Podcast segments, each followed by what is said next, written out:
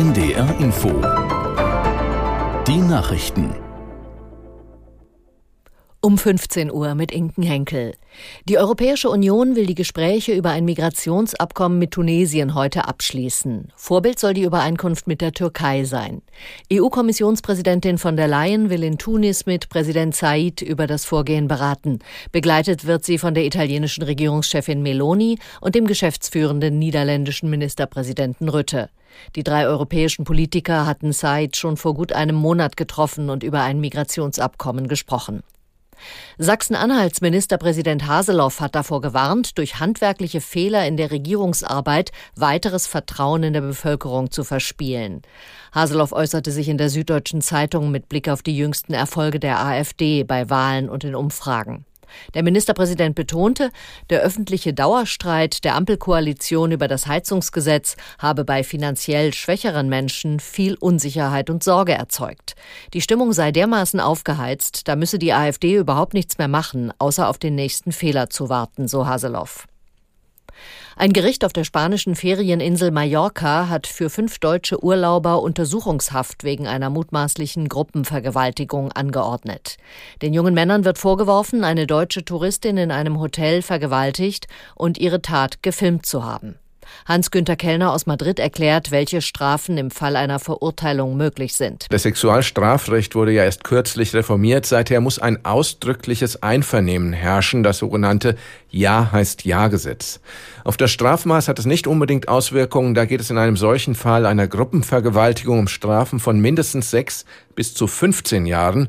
Allerdings muss man auch sagen, es muss auch erst erwiesen werden, was tatsächlich passiert ist und wie es juristisch zu bewerten ist. Der schleswig-holsteinische Ministerpräsident Günther sieht die Idee eines Nationalparks Ostsee nach eigenen Worten als ein Instrument, um das Binnenmeer besser zu schützen. Günther sagte dem schleswig-holsteinischen Zeitungsverlag, das funktioniere an anderen Orten in Deutschland und auch in seinem Bundesland an der Nordsee gut. Der Nationalpark Wattenmeer habe sich zu einem Aushängeschild entwickelt. Der Prozess werde ergebnisoffen geführt, versicherte Günther. Der Tourismus gerade an der Ostsee habe eine enorme Bedeutung. Auch die vielen Wassersportler auf der Ostsee und die Fischerei seien Teil der Identität von Schleswig-Holstein, so der Ministerpräsident. Nach sechs Monaten NATO-Einsatz in der Nord- und Ostsee und in der Arktis ist die Fregatte Mecklenburg-Vorpommern wieder in ihrem Heimathafen Wilhelmshaven angekommen. Mehrere hundert Familienangehörige und Freunde hatten die Rückkehr der etwa 220 Soldaten an Bord des Kriegsschiffes am Kai erwartet. Die Fregatte war im Januar aufgebrochen, um die NATO-Flotte im Nordatlantik zu verstärken. Das Kriegsschiff war Teil der schnellen Eingreiftruppe des Bündnisses. Die Sängerin und Schauspielerin Jane Birkin ist tot. Die britisch-französische Künstlerin starb im Alter von 76 Jahren, wie ein Sprecher der Stadtverwaltung von Paris bestätigte. Die gebürtige Londonerin und Wahlfranzösin war mit dem Skandallied Je t'aime, moi non plus weltbekannt geworden. Ein Duett mit Serge Gainsbourg, dem Enfant terrible der französischen Musikszene.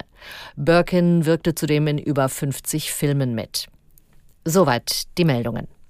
Das Wetter in Norddeutschland vom Emsland bis ins nördliche Schleswig-Holstein einige Schauer und Gewitter, sonst ist es länger heiter und trocken. Höchstwerte 20 bis 28 Grad, an der Nordsee Sturmböen. Morgen ist es heiter bis wolkig, zeitweise gibt's Schauer und einzelne Gewitter, Höchstwerte 19 bis 26 Grad. Die weiteren Aussichten. Am Dienstag ist es wechselnd bewölkt, zwischen Nord- und Ostsee gibt's teils gewittrige Schauer bei 19 bis 27 Grad.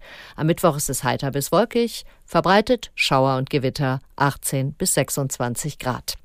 Das waren die Nachrichten.